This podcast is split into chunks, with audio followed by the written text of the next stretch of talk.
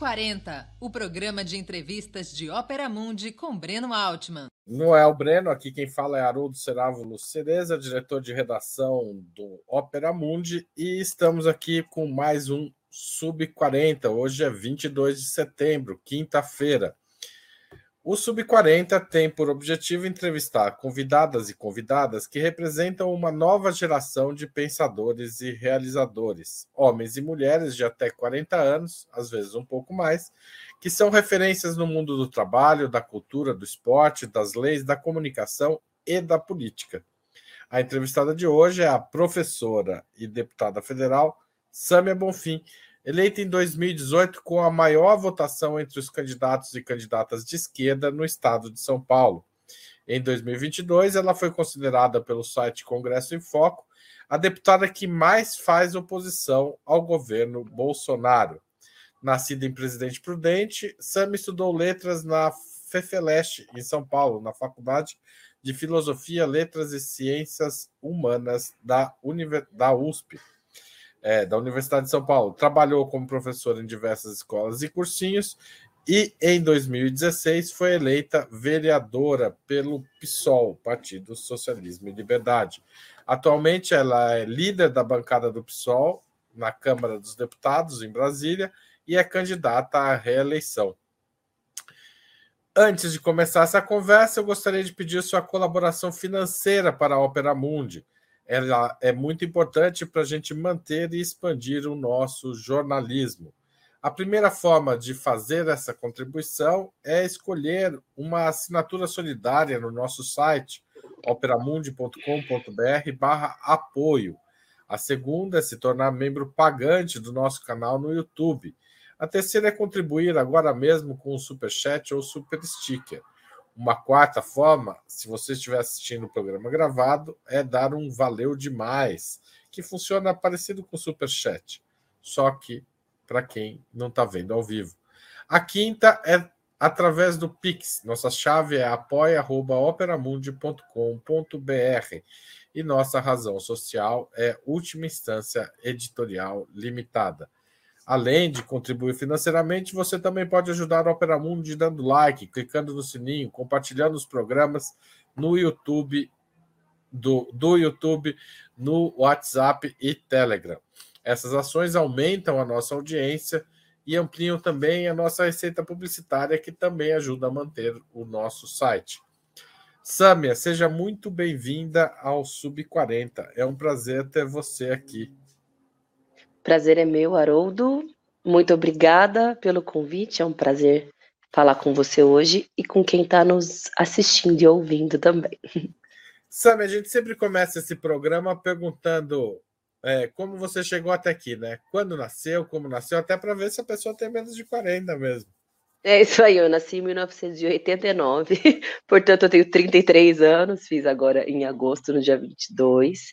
Eu nasci em Presidente Prudente, interior de São Paulo, me mudei para cá, capital, aos 17 anos, para estudar, trabalhar, e aí eu fiquei por aqui. Essa é a história de muita gente, né? É difícil voltar para o interior depois que você se adapta na, na Grande São Paulo. É, eu entrei para a política através do movimento estudantil da universidade. Em 2016, estou resumindo, mas em 2016 eu me candidatei e me elegi como quando, vereadora. Quando você é, é, do movimento estudantil, como é conta um pouquinho mais essa história antes tá. de chegar na vereança? Perfeito. Olha, eu, é, bom, eu militava no movimento estudantil e aí em 2011 eu estava quase já me formando na faculdade. Eu pensei que eu tinha que ampliar minha capacidade de atuação, de debate sobre o mundo, enfim, foi aí que resolvi me filiar ao PSOL em 2011. É, aí, um ano depois, eu me formei na faculdade, só que eu tinha passado num concurso como servidora da USP, e eu tive uma pequena experiência curta no movimento sindical da universidade, participei de duas greves, cheguei a participar como conselheira de base do sindicato, então eu fiquei por ali uns dois, três anos militando, mas paralelamente a isso, é, eu tinha a tarefa dentro do partido de organizar a setorial de mulheres, de impulsionar coletivos feministas, fazer espaços de formação, de debate em escolas e faculdades.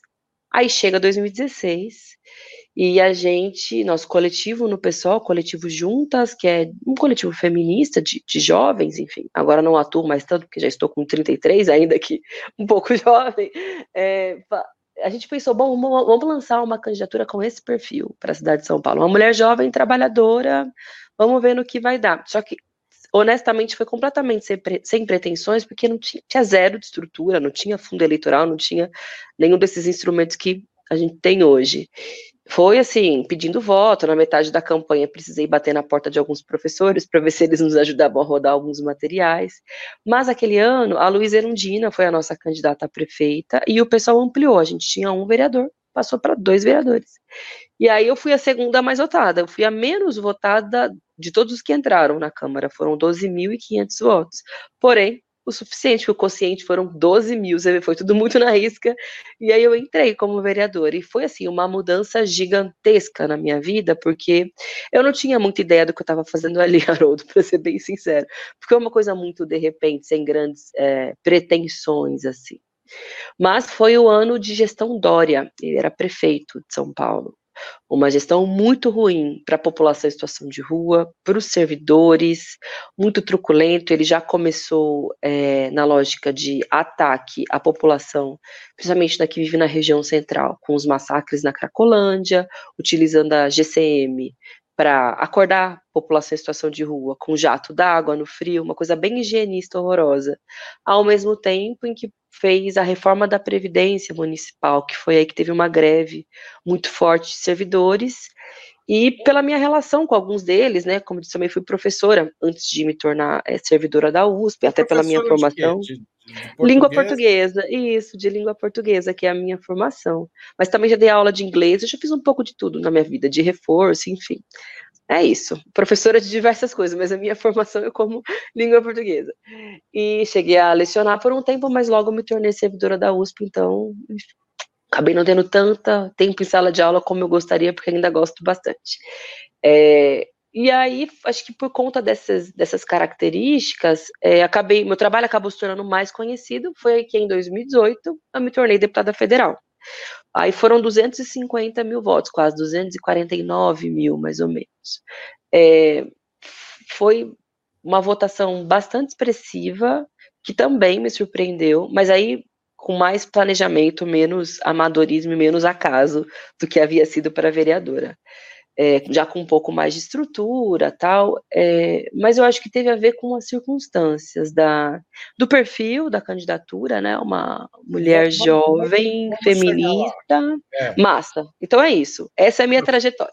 Só uma última aí. pergunta ainda inicial, como é sua família? Sua família tem, você tem irmãos? Como é que Tenho. Eles seus pais? A sua relação certo. com a esquerda vem de onde? Hum. Vem da minha experiência aqui em São Paulo mesmo, dos mundos que eu fui descobrindo. A minha família é, não tem atividade política, hoje tem, por minha causa, assim, eles acabam se arrastando, fazem campanha, vão nas manifestações, mas eles moram no interior, moram em Presidente Prudente, que é uma cidade com pouca dinâmica política, uma cidade muito conservadora, onde o Bolsonaro ganhou com 80%, foi 80 a 20 a proporção lá em 2018. É, de muitos latifundiários. Claro, tem uma história de luta, principalmente pela reforma agrária, nos tempos áureos do MST na época da década de 90, quando eu era criança. Tinha bastante mobilização, mas também por conta disso, é, muito medo numa sociedade conservadora e muito contaminada por um pensamento da elite local, que é de latifundiários, né? Que vivem em grandes condomínios, mas meus pais são servidores públicos estaduais, hoje aposentados. Meu pai é policial civil e a minha mãe trabalhou na Secretaria da Fazenda, como secretária mesmo de um dos auditores fiscais. É, e eu tenho dois irmãos. A Daiane, que ainda hoje mora em Presidente Prudente, que trabalha também servidora pública federal da Justiça, e o meu irmão, que é médico, inclusive foi beneficiado do FIES, isso mudou completamente a vida dele, da minha família. Enfim, hoje ele está em São Paulo porque há mais possibilidades de, é, de emprego, né, para a formação dele, que é como ortopedista, do que lá, mas ele pretende voltar também para o interior, e é isso, essa é a minha família, mas sem é, histórico de engajamento, de participação, aliás, meu, meus pais no início tinham bastante receio que eu participasse, porque eu era mais uma a figura da manifestante, né, da ativista, da militante, que para eles era uma figura completamente desconhecida. Então eles achavam perda de tempo, perda de dinheiro, porque é isso também custa, né, você ficar claro. fazendo isso ao é invés é de fazer qualquer outra coisa. Investi é, então eles é não um viam investimento de energia na transformação, mas de certa forma você deixa um pouco o seu projeto pessoal, profissional, claro, claro. Claro, não, porque você está indo numa. Não, não exerce como gostaria, na idade. Exato. Você seria uma excelente professora, certamente, em sala Toma...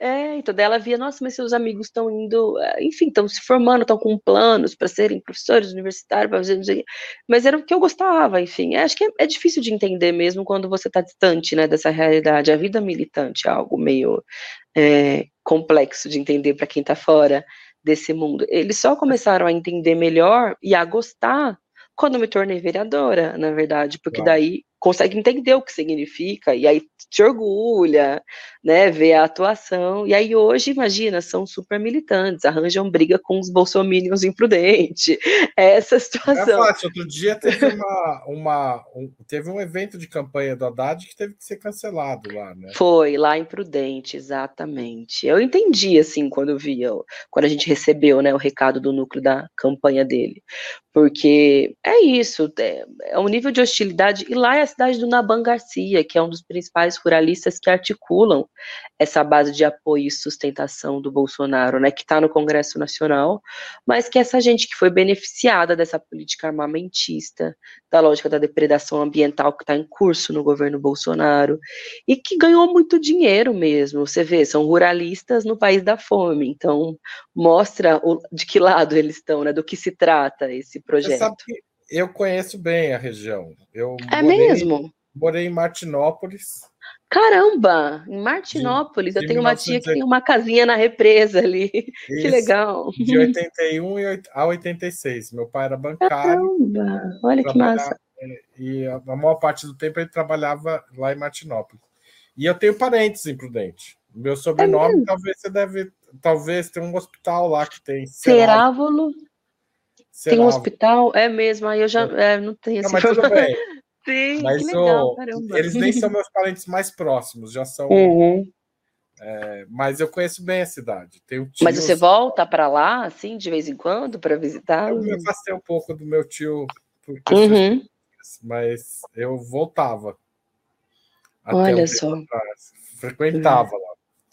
Sim. Mas eu gosto muito da cidade e tem essa, essa coisa ambígua mesmo, né? De você ter é uma região de muito conflito de terra, né? O Pontal. Exato. E que, e que mas também de muita concentração e uma força ideológica da, do mundo rural muito forte, né?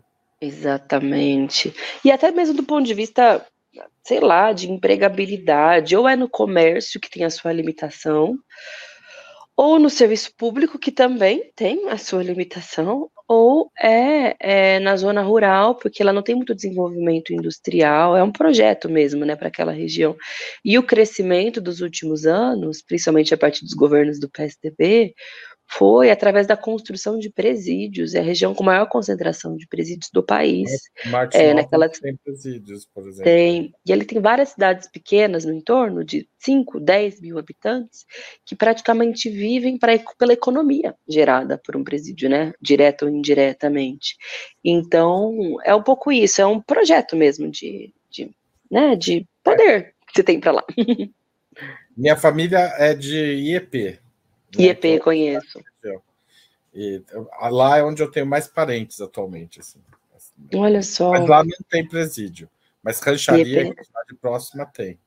Tem, com certeza. Mas voltando a falar menos de mim, falar mais de você, sabe? Imagina, muito legal. Volte e eu conheço alguém de lá, é isso. Quatro anos atrás, teve um grande movimento. Você é beneficiária, de certa forma, no processo eleitoral de 2018. é, e do grande movimento de mulheres, né? Você foi uma das lideranças, acabou carregando muitos votos também por isso. É, do ele não, né? Foram grandes eventos de rua com grande impacto na mobilização da esquerda, mas também muitos distorcidos pelas redes bolsonaristas, né? Que fabricaram muitas fake news e há quem inclusive diga que isso teria atrapalhado a campanha do Fernando Haddad.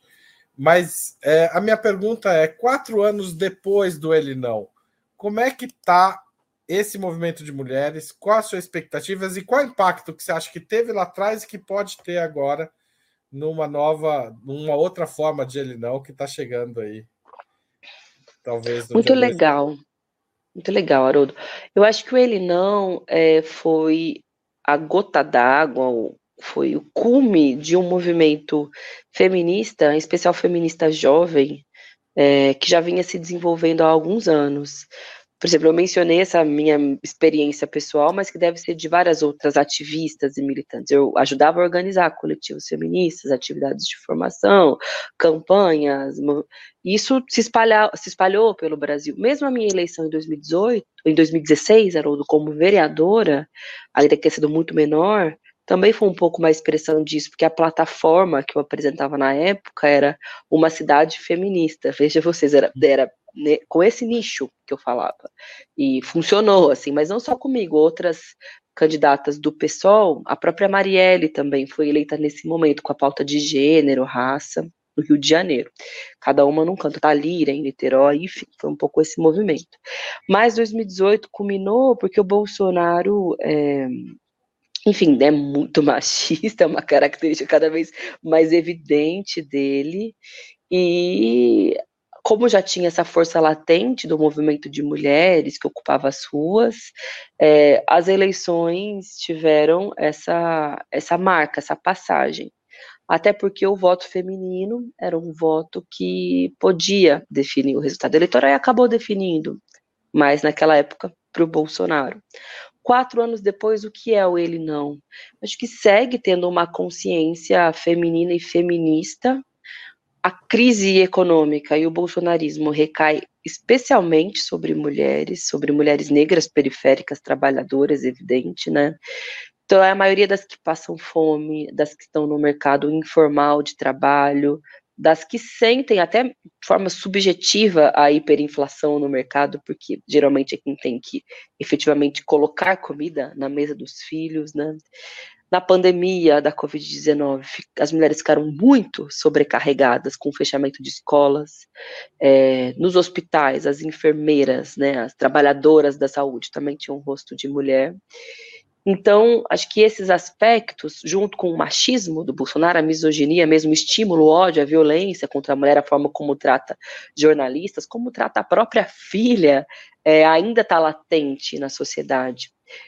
E, novamente, as pesquisas indicam, até porque nós somos a maioria da, da sociedade brasileira, as mulheres definem o voto.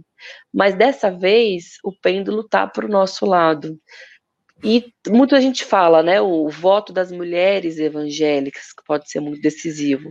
O Bolsonaro tenta disputar esse voto, Haroldo, pela pauta moral conservadora. A ideologia de gênero, a nossa defesa pelo, é, pelo aborto legal, tudo isso como uma forma de disputar mesmo subjetivamente essas mulheres.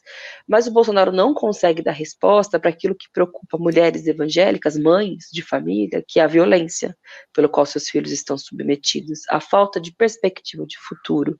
São mais de 5 milhões de crianças e jovens fora da escola. Qual é o mercado de trabalho que os aguarda, né?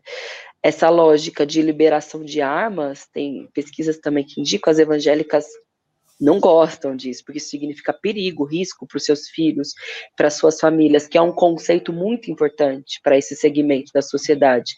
E para todas as outras que não são, é, enfim, não tem essa devoção, que tem outras práticas, outra cultura, outra visão política, ideológica, religiosa, é, o aspecto moral que o Bolsonaro apela conta muito, mas aí uma aversão a tudo que ele prega.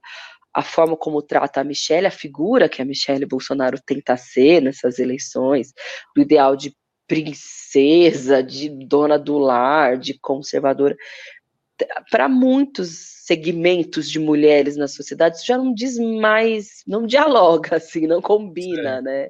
Então, acho que o ele não, eleitoralmente, esse ano tem isso como característica. Assim, o Bolsonaro não consegue dar resposta para o que são as demandas das mulheres brasileiras. Do ponto de vista moral, para algumas ele dê, mas do ponto de vista material, do que realmente importa, ele está na contramão de tudo que as mulheres querem. E por isso, bom, se tudo continuar como indica, é, ele deve ser derrotado pelas mulheres dessa vez. Que, qual a sua avaliação do ele não em 2018? Foi um movimento político feminista muito importante, foi a maior manifestação feminista da história do Brasil, número, do ponto de vista de número de pessoas reunidas. É, foi fundamental para a eleição de parlamentares, mulheres como eu, concordo completamente com você, mas não só eu, outras também claro. foram é, expressão desse, ou beneficiadas por esse momento político. Foi é, a consequência de um acúmulo, um avanço de consciência entre as mulheres que estava se expressando no Brasil. Não concordo, eu sei que tem essa tese, essa avaliação de que contribuiu para a eleição do Bolsonaro, porque a partir disso ele fixou nos temas morais e aí distanciou a esquerda né, do, da, do que pensa a parcela expressiva da sociedade brasileira. Mesmo sem a manifestação política do ele, não, ele já recorria a esses elementos. Isso é parte constitutiva do bolsonarismo, independentemente do movimento político organizado nas ruas uma, e massivo. Para fazer uma intervenção aqui, mamadeira de piroca já existia, já circulava fazia anos. É, exatamente, a ideologia de gênero, né, como esse é. fantasma que criaram também. Que é uma coisa que você enfrentou na Câmara já, né, no começo do governo do Foi, é, exatamente. É na Câmara de Vereador. É, não é isso mesmo. O Bolsodória, que depois se apresentou em 2018 e depois ele fingiu que nunca existiu. E agora, onde é que está o Dória? Ninguém nem sabe direito. Que, que, que nossa, que. Se alguém né, tiver notícias, tempo. mande para nós. Estamos preocupados. A rápida ascensão e queda do Dória foi um negócio assim. É, é para se ser estudado, né? Para sei lá por quem, se, se alguém se interessar por isso, não sei. Mas isso já é parte da, da, da, discussão na sociedade brasileira. O Bolsonaro, como parlamentar e outros utilizavam. Então, acho muito injusto quem avalia que 2018 a culpa foi do ele não, das mulheres feministas, porque a gente nem tem esse peso todo na discussão política, no centro dos debates. Tem a ver com muitos outros fatores, com erros nossos, coletivos da esquerda, inclusive, mas não no aspecto de gênero ou da, da luta feminista. Enfim, tanto é que agora, há quatro anos depois, o ele não, as consequências do ele não, né, pode ser o que vai garantir as eleições. Claro, junto com a figura hiperpopular e fortíssima que é o Lula, com condições, com liberdade política de derrotar esse infeliz do Bolsonaro. Mas é, é isso. ô, ô Samia, é, é, você, em 2013, não era nem o assunto disso, mas 2013 também é uma manifestação da esquerda que, de certa forma, de certa forma não, que foi, digamos, colonizada pela direita, mas que também muitas vezes é acusada de criar esse caos. Qual a sua avaliação de 2013? Legal essa pergunta, Haroldo. Eu estava lá, eu era uma daquelas jovens, eu era bem, eu tinha 22 anos na época, eu acho. E não era a primeira manifestação contra o aumento da tarifa. Eu tinha, eu participava desde que eu era mais hiper jovem ainda, estudante, universitária, tal. E é isso, 2013 começou como manifestações pequenas de centenas de jovens contra o aumento da tarifa, porque aquilo ia impactar na vida nossa, né, da população, mas nossa. E estava lá, semana após semana, os atos do MPL na época, né, que depois até o nome, o simulacro, foi sequestrado por uns jovens fascistas que hoje estão na política brasileira. E é, era essa a nossa intenção. Concordo, depois, quando foi se massificando, por conta da repressão policial, porque o movimento acabou se tornando imparável, aí outros segmentos viram naquilo uma oportunidade de dispersar outras pautas, e a gente que era um, que era jovem, é, pequeno, é, não tinha uma estatura para liderar, para ou para dirigir um processo massivo, não tinha isso. O movimento foi capturado, sequestrado. Aí entrou Globo, aí entrou partidos de direita, aí entrou grana, empresariado. E aí não são alguns jovens, centenas, né, que estavam indignados com a tarifa, que eu ter condição de ter autoridade para disputar esse movimento é, com tantas forças poderosíssimas disputando seus significados. Mas, Haroldo, não vejo, é, não tem essa leitura também do grande responsável pelas tragédias nacionais. Talvez tenha sido um sintoma de que é, esse movimento, é, que não é só no Brasil, né, de movimento espontâneo de jovens reivindicando direitos, estavam passando por fora das estruturas tradicionais de direção política partidárias, não passou por isso, não era uma estrutura sindical partidária, de movimento social orgânico, ligado às direções tradicionais, como o próprio PT e o PCdoB, que estavam ali na rua, né, e, mas não foi um movimento. Claro, acho que o sequestro das pautas com, com certeza tem consequência na situação política do Brasil hoje. Teve lideranças da direita que eclodiram né, no momento mais massificado de junho de 2013 que estão hoje aí na política, MBL, etc. Mas é, não foi 2013 que elegeu Bolsonaro, não vejo desse modo. Foi a forma como diferentes forças políticas lidaram com as consequências daquele movimento, sabe? Uhum. É... Você também é uma candidata da juventude, não é só uma candidata das mulheres. É, como que a juventude viu o seu mandato nesses últimos quatro anos?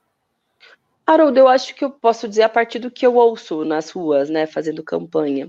E os jovens gostam, assim, não todos, né, porque tem diversidade de pensamento, mas os jovens de esquerda, anti-bolsonaristas, gostam, por, acho que principalmente pela ideia de combatividade, assim, de enfrentar bolsonaristas, de debater com os mais personagens mais bizarros e horrorosos que tem no Congresso Nacional, de ter sempre muita iniciativa de redes sociais, de rua, que é uma forma de se conectar com os jovens. Então, aqui é o que eles me dizem: ah, gosto que você fala mesmo, eu gosto que você não abaixa a cabeça para fascista, que você é, ergue a voz para falar com os bolsonaristas, que é o que eu gostaria de fazer se eu tivesse lá.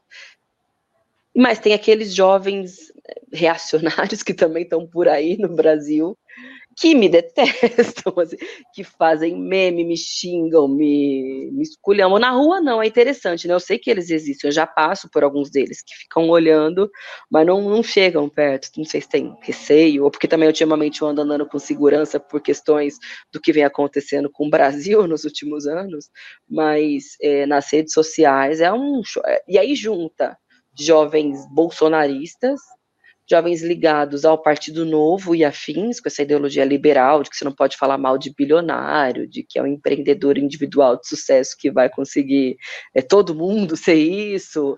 É, nossa, aí se juntam numa frente, é, uma frente anti, sei lá, anti, anti-bolsonarista, não sei. Mas é, é, isso, eu vejo muita essas, essas expressões, assim, nas ruas, nas panfletagens, nas atividades que eu faço que, que foi mais difícil ser parlamentar nos últimos quatro anos?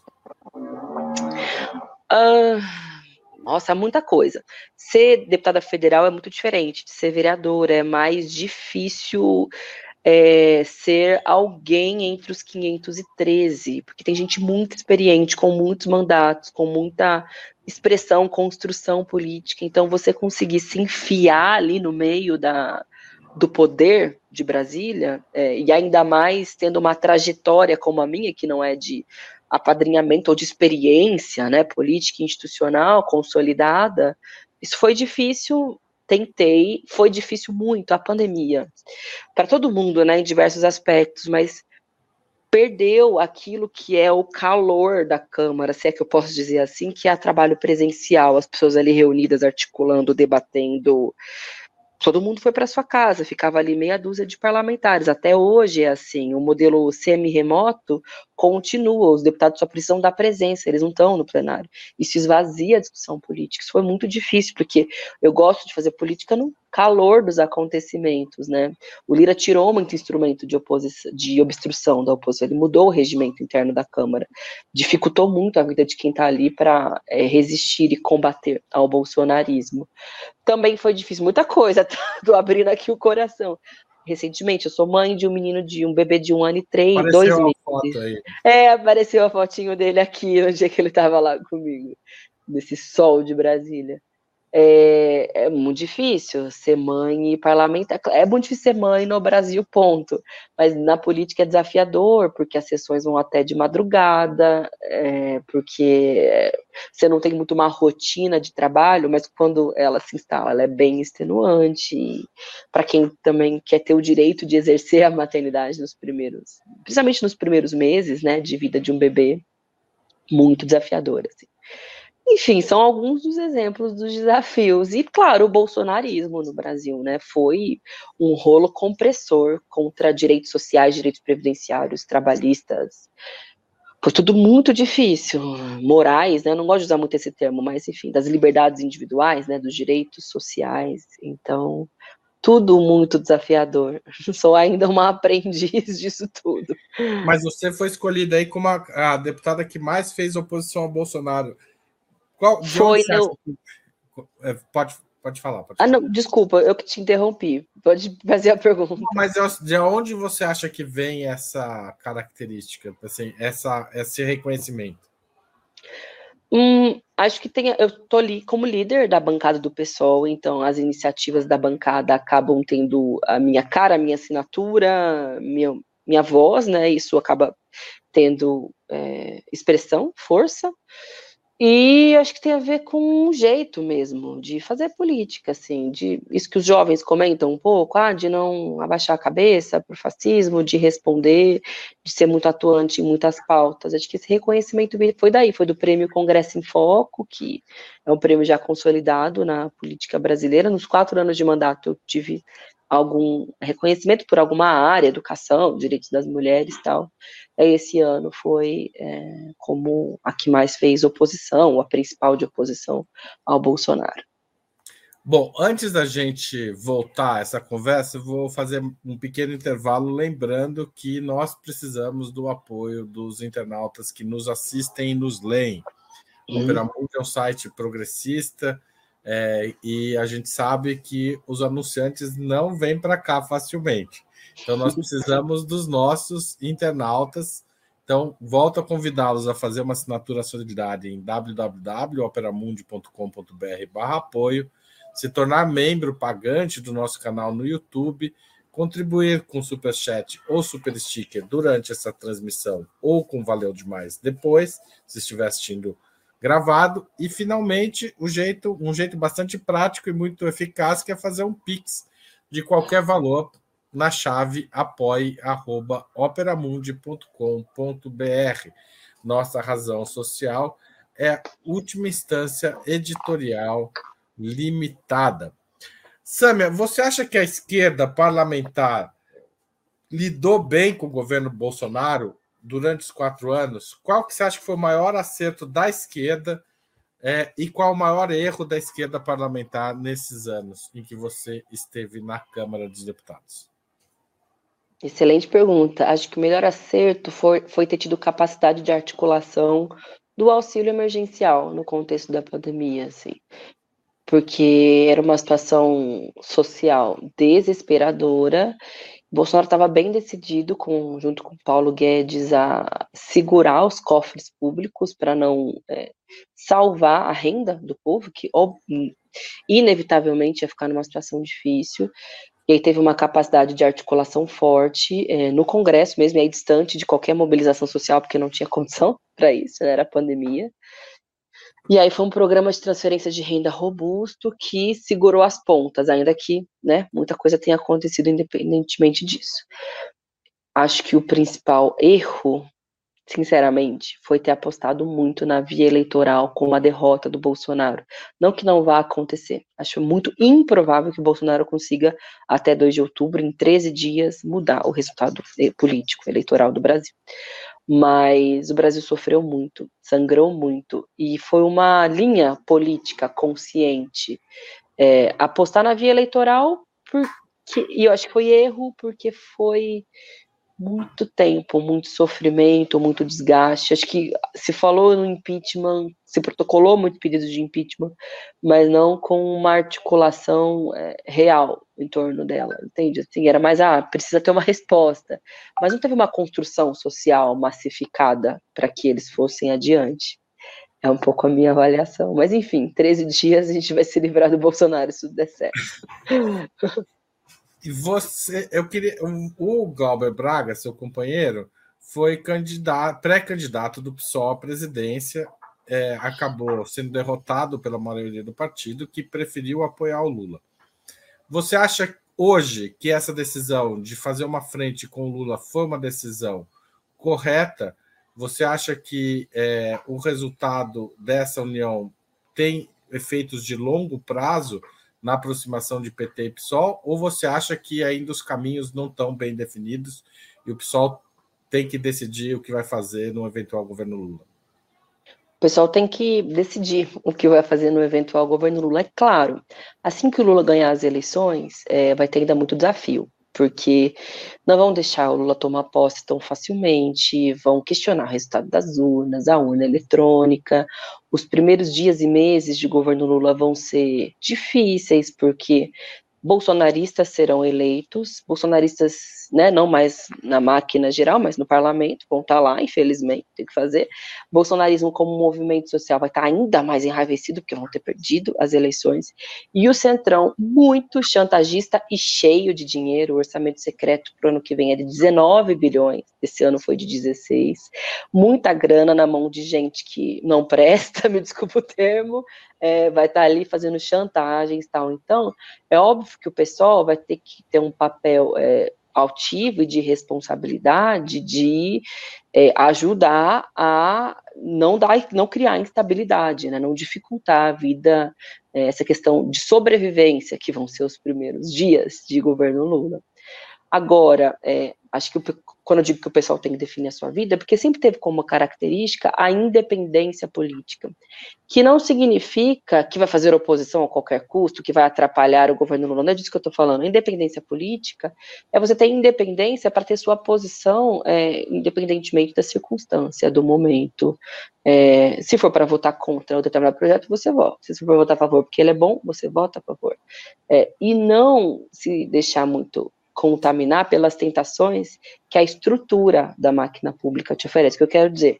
Cargos, ministérios, pastas, isso acaba gerando uma lógica de adaptação. Depois, quando você vê, é difícil se livrar disso.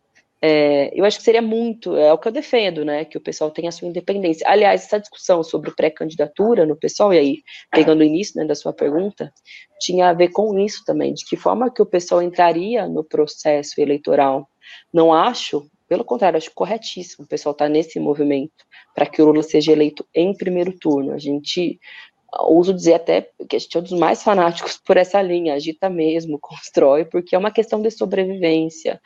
Mas acho também que o Janones, o que, que eu estou falando dele? É um grande exemplo de como alguém pode sair maior de um processo eleitoral quando se lança é, uma candidatura quando se ousa entrar com mais altivez no processo eleitoral, porque aí tem mais condição de disputar o programa, disputar os rumos, de ter personalidade política, de fazer diferença no processo eleitoral. Eu vejo dessa forma, talvez o pessoal não tenha ido muito por aí. Mas, enfim, agora é o momento de centrar força, para eleger o Lula, dar condição para que o governo seja instalado, que aplique as primeiras medidas que são fundamentais, e aí tem uma ampla unidade, né? Enfrentamento à fome, de revisão é, dos decretos e portarias e medidas provisórias péssimas que foram feitas, especialmente sobre a área do armamento, do desmatamento ambiental, tudo isso tem unidade ampla mesmo e já está na linha de frente para garantir que tudo aconteça. Revogação das medidas neoliberais. Acho que se essa for a, a linha política, e tomara que seja, acho que pode ser, vai ser muito forte a nossa atuação conjunta e unitária, né? Ô, Samia, uma das bandeiras suas foi a questão do Enem. Né? O Enem passou por um processo de esvaziamento durante o governo Bolsonaro, e a gente percebe, é, pelos números do Enem, que a juventude, de certa forma, uma parcela grande está desistindo do projeto universitário. Você acha que isso pode ser rapidamente recuperável?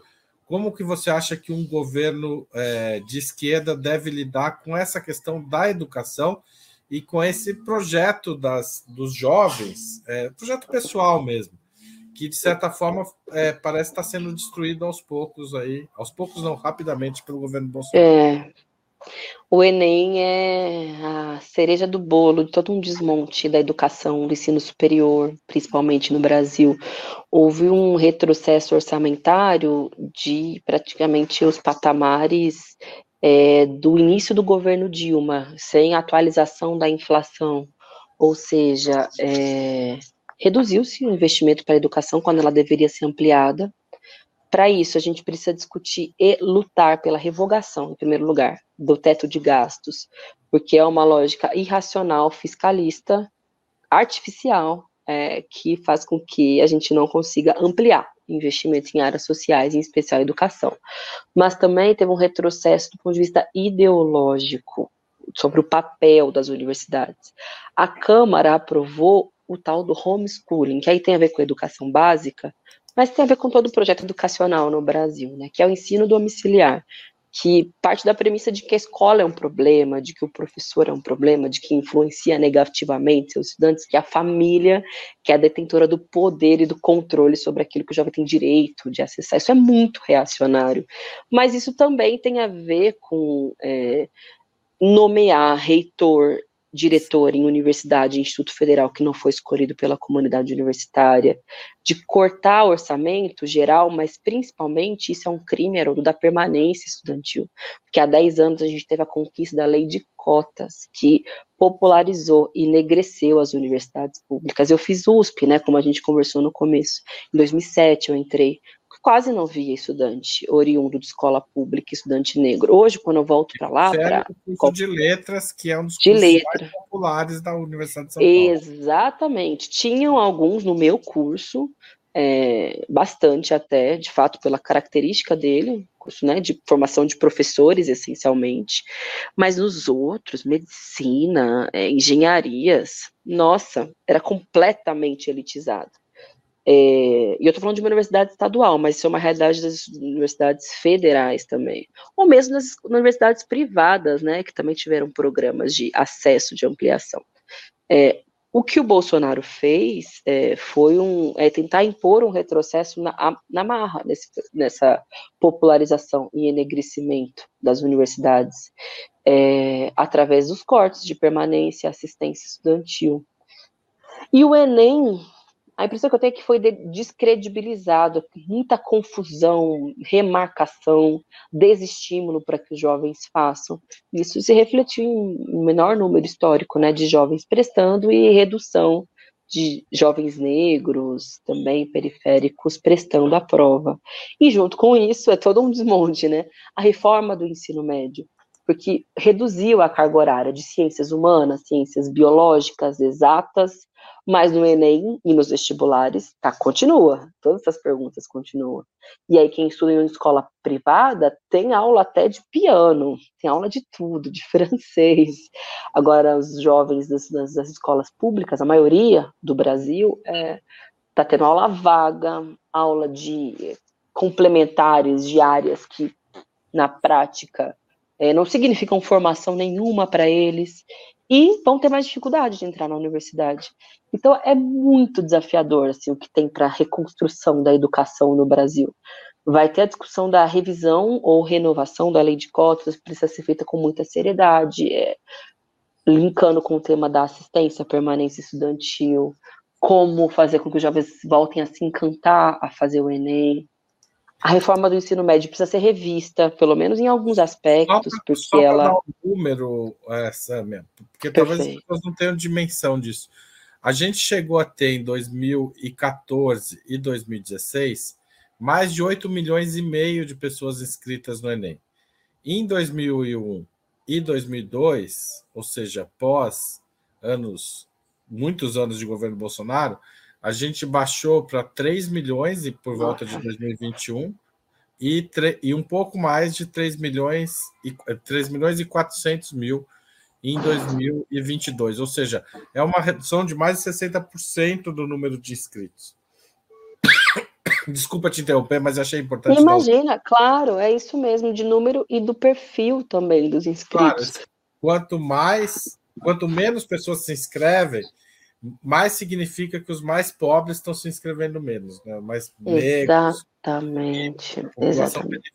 periférica da cidade, etc. Mas pode, desculpa te interromper. Não, não imagina, é isso mesmo. E aí a gente lembra do ex-ministro da Educação, Milton Ribeiro, ou mesmo do Paulo Guedes, quando diz que a universidade é sim para a elite, que tem que ser é, feita dessa forma, ou quando eles diziam que a universidade é balbúrdia, ou que só tem jovem maconheiro. Tudo está a serviço desse projeto, né, de retroceder uma conquista de 10 anos de implementação e avanço na lei de cotas, que mudou a cara das universidades e, consequentemente, do mercado de trabalho, transformou a vida de milhões de famílias brasileiras.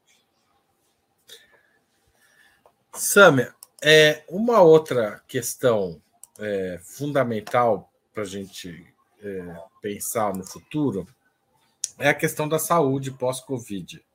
Durante a Covid, você teve vários projetos é, seus ou coletivos da esquerda para. É, você mencionou o auxílio emergencial, mas teve outras movimentações.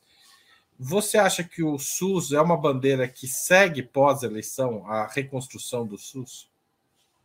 Precisa seguir, né, o legado da pandemia no Brasil para o SUS é fila nos hospitais, é os trabalhadores da saúde, da enfermagem que conquistaram o piso nacional e que agora, por conta de uma canetada do Supremo, foi suspenso por 60 dias.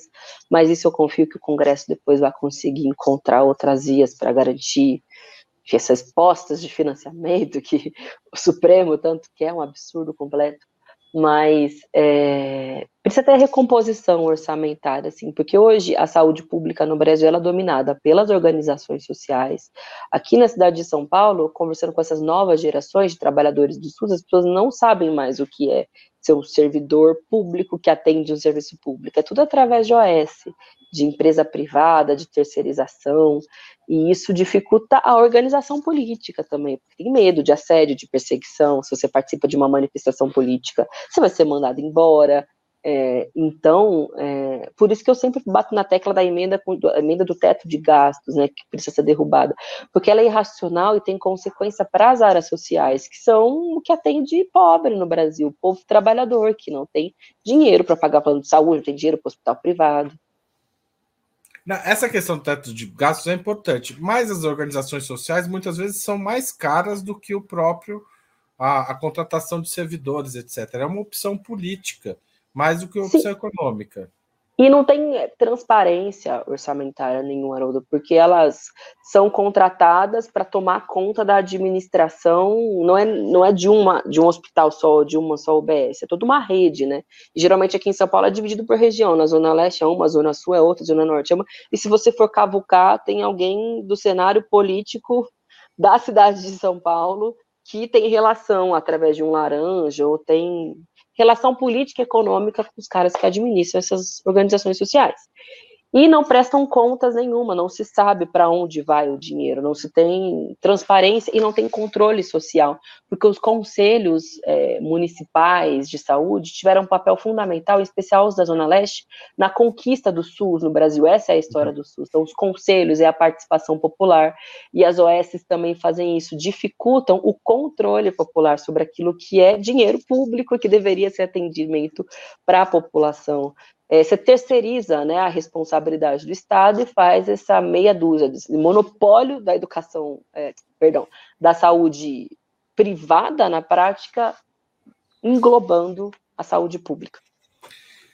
Sam, o, a esquerda tem feito oposição ao governo Bolsonaro, mas é, é, ela uma, é, o número de parlamentares é bastante reduzido, então não consegue barrar, por exemplo, orçamento secreto, ou não consegue revogar, mais difícil ainda, porque daí seria praticamente impossível ter os 60% da, da Câmara e do Senado para revogar a PEC é. para mexer na Constituição. Como é que você acha que vai ser isso pós essa eleição? Qual a sua expectativa da bancada e como vai ser? E mesmo que tenha uma, um crescimento na bancada de esquerda, é muito provável que o governo Lula chegue ao parlamento sem ter uma maioria, que dirá uma maioria absoluta. Como é que é a expectativa de ser governo é, ou apoiar esse, um governo de esquerda sem maioria? Vai ser muito difícil, Haroldo. Tem muita expectativa de um crescimento da bancada de esquerda progressista, enfim, que vai crescer mesmo em número, porque o Lula é um grande puxador de votos e os partidos estão mais fortes agora, mas a tendência é que os partidos do Centrão, esses grandes partidos do PP, o Republicanos, o PSD e o próprio PL, que já está bem bolsonarizado, também cresçam, e que sejam os menores, né, esses fisiológicos menos princípios, eles minguem e a força se reconfigure lá dentro. Mas não vai mudar assim a correlação de força. A gente não vai ter maioria nem simples, muito menos assim, né? Eu acho, e muito menos maioria qualificada para poder fazer uma alteração constitucional sozinha. E não é porque a gente não é legal, porque não tem candidaturas boas e fortes necessárias para o Brasil. Tem várias ótimas, mas é porque o poder da grana dos caras é muito forte, é, não só do fundão eleitoral, que, enfim, a esquerda também tem acesso, de algum modo, ainda que menos, pelo menos o PSOL, mas por conta do orçamento secreto, é assim, é isso, é uma grana na mão dos caras. Tem gente ali que tem mais poder local do que prefeito e governador. Porque, sei lá, você leva, sei lá, 100 milhões, 200 milhões de reais numa cidade é, de interior que tem um orçamento muito reduzido, porque é, tem pouca arrecadação mesmo, né, e pouco repasse, você faz tudo que você quer ali, pelo menos nesse curto período eleitoral. Então você se reelege, reelege quem você quer, bota ali na Câmara local e faz uma relação com o empresário local. E no Brasil miserável, com tanta dificuldade orçamentária, inclusive nas áreas sociais, saúde educação, você vira o provedor. E você se elege. Então, como é que vai ser, né? Montar um novo governo com tanto desafio, que é passar régua no bolsonarismo no Brasil, basicamente, é, com essa fragilidade e com esse grau de chantagem. Não vai ser fácil. Por isso que eu costumo brincar, essa mobilização social é só o ensaio do que a gente vai ter nos próximos quatro anos. Não vão dar paz para o Lula de jeito nenhum. Vai ser o bolsonarismo na oposição. Então, vamos ver o que, que, que significa na né, extrema-direita. É, capacidade de diálogo com diferentes setores, a gente sabe que o Lula tem. Essa é a principal característica dele, né, entre tantas outras qualidades. Mas o quanto isso também não vai significar é, mais pressão do centrão ou da direita para puxar o governo por lá de lá, para impedir que medidas necessárias sejam feitas, também vai depender da nossa capacidade para além dos parlamentares, de movimentos sociais organizados, de setores democráticos, antibolsonaristas, ao menos força social para passar regra naquilo que é mais grave do Bolsonaro que foi feito de forma mais arbitrária, porque daí tem o que fazer. Tem coisa que é portaria, que é medida provisória, que é gesto arbitrário do presidente, canetada. Canetada, para passar Canetada BIC, exatamente. Tudo que foi feito ali com aquela canetinha BIC, é, aí tem mais condição, porque não depende da força do governo, né? Mas tem os grandes desafios da reforma trabalhista, que o Lula já se comprometeu, sinalizou, da, do próprio teto de gastos, a gente vai ter que ter muita concentração, mobilização, força social, porque vai ser porrada. E, e, você acha que o governo tem um papel na organização? O governo de esquerda tem um papel na, na, na, no fortalecimento das organizações é, dos movimentos sociais? Eu acredito que sim, não do ponto de vista de intervenção direta, porque para mim o movimento social tem que ser autônomo, independente, é, mas no ponto de vista de para quem sinaliza, quem aciona, o que prioriza na sua agenda política, como é, é isso, como se relaciona, como prioriza, como aciona, se articula com esses segmentos que estão aí todos unificados na campanha do Lula. Acredito que sim. Porque gente... senão, se for é. só a força política social lá de dentro, a correlação de forças é aquela, é, não muda. Depois que as eleições encerram, se não tiver a pressão de quem está de fora. Rua, não, vai perder o governo que ganhou nas eleições. Nas é isso. É isso. Sâmia, a gente tem um ping-pong aqui que todo entrevistado do Sub-40 tem que passar por e chegou a sua vez. Tá Vamos bem. Lá? Vamos. Prato imperdível. Uh, macarrão ao sugo. Cerveja, cachaça ou vinho? Cerveja. Cerveja. Escura ou clara? Você gosta de. Eu gosto das duas, mas mais clara. Aceita tá mais escura. É. Esporte favorito? Natação. Natação. Ó. Você nada bastante? Todos os dias? Não. Não, não. Ah, eu só gosto, mas eu não. Ainda não consegui botar isso na minha vida. Preciso, por questões de saúde, eu sei. Um dia isso vai ser possível. Time de futebol. Eu não tenho nenhum, não torço para time nenhum.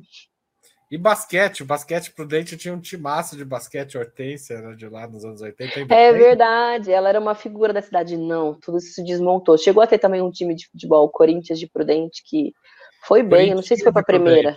Acho que foi para a segunda divisão, estava bem, mas hoje acho, nem existe mais. Acho que teve um momento que chegou na primeira divisão. Na primeira divisão, eu era criança quando isso aconteceu, foi isso mesmo. É. Passatempo. Ah, eu gosto de brincar com meu filho, gosto de assistir filmes. livro inesquecível, já que vamos falar de livro, música e filme agora. Um livro inesquecível, O Apanhador no Campo de Centeio, porque eu li no momento. Ah, me tocou muito no momento que eu li, me tornou, enfim, marcou minha vida. Marcou de que jeito? Conta um pouco pra gente. Foi um livro que eu ganhei do Glauber, a gente estava no início do relacionamento ainda, e li as primeiras páginas e me tocou bastante. Sabe quando aquele livro que você é, aficionado. Li muito rápido, em poucos dias. E eu acho que tem a ver com, com o texto da minha vida pessoal também, entendeu? Início de relacionamento, as coisas que eu estava vivendo politicamente. Então, foi um livro que falou não por ele, só por ele mesmo, ainda que ele seja muito bonito, tocante, enfim, mas também com o contexto que eu estava inserida. É isso. É, exato, uma memória afetiva da leitura dele, eu diria. Música preferida? Reconvexo, que era a música que estava tocando quando o Hugo nasceu, meu filho. Ai, que legal. É. E já era a minha música favorita antes, então foi bem legal. Filme marcante. O Lázaro Felice, que é um. Nossa, é muito lindo. Pesado, mas lindo. Pesado assim, para quem se sensibiliza muito com as coisas, que é meio manteiga derretida como eu, é, é forte. Dá um pouco de spoiler, conta, dá a sinopse do filme para quem está assistindo. Tá, é, de um, é um filme italiano de um jovem é, muito pobre, miserável e também muito puro, eu diria, ingênuo, aberto para o mundo, assim. E aí são, enfim, é a vida dele, os confrontos e conflitos subjetivos, mas também sociais que ele e a família dele passam, que tem a ver com o momento histórico, com a lógica da desigualdade, tudo isso. Para quem acho que as pessoas de esquerda gostam muito, enfim, é isso. Sem muitos detalhes. Tá bom, é, você não quis dar spoiler. É, Desculpa, ídolo político? É, eu não gosto de esse termo ídolo, mas que eu né, gosto de conhecer, quando eu estudo, leio um pouco, me, me fascina, é a Rosa Luxemburgo. Tá certo. Evento histórico do qual gostaria de ter participado. Maio de 68. Já que estamos falando de juventude, de utopia. É, acho que é um movimento bem interessante mesmo. Tem aquela coisa de 68 uh, queria assaltar o céu, né? Tinha uma, essa ideia. Hum. A ideia do ser realista e exigir o impossível, né? Eu acho isso muito, é. muito legal. É, eu acho que, de certa forma, a 68 conseguiu né, tirar bastante coisa do céu. Muita coisa avançou depois de 68, né? Em termos de igualdade entre homens e mulheres, de igualdade, eh, de, luta anticolonial mesmo, né? Estava num momento muito importante na França, então tem muitas conquistas. E atualizou programaticamente, né, a esquerda a nível mundial e até hoje, né? As pautas democráticas, libertárias que eclodiu daquele movimento segue com muita força. Todo um ponto de vista de conquistas, mas acho que de programa mesmo, né? O tópico concreto segue muito muda a qualidade do programa da esquerda. Exato, certo? exato. Exato. Tá certo, Samia, muito obrigado. Espero Obrigada, que essa uma boa reta final de campanha agora. Para nós. Obrigada, Haroldo. Venceremos 13 dias, gente, para votar 13. Confirma se é de São Paulo. 13 confirma de novo para tirar esses caras e ter condição de seguir lutando pelo país que a gente acredita. Como a gente disse, não é tudo tão simples, né, do dia 1 de janeiro, mas muito melhor. Sem dúvida, muito melhor, tirando o Bolsonaro e elegendo o Lula. Obrigado, Sam. Eu queria agradecer a todos e todas que assistiram essa entrevista, mais uma edição do Sub 40. Espero que vocês voltem sempre, compartilhem, apoiem o canal, porque o nosso jornalismo é feito pra, com esse sentido. Sem você que está assistindo, contribui e participa da nossa produção, ele não faria sentido. Boa noite e até a semana que vem. Valeu! Para assistir novamente esse programa, se inscreva no canal do Opera Mundi no YouTube. Curta e compartilhe nossos vídeos. Deixe seus comentários. O jornalismo de Ópera Mundi é mantido com o seu apoio. Faça uma assinatura solidária em www.operamundi.com.br. Com um pequeno valor mensal, você nos ajuda no desenvolvimento de um jornalismo independente e de qualidade. Obrigado pela audiência e até a próxima.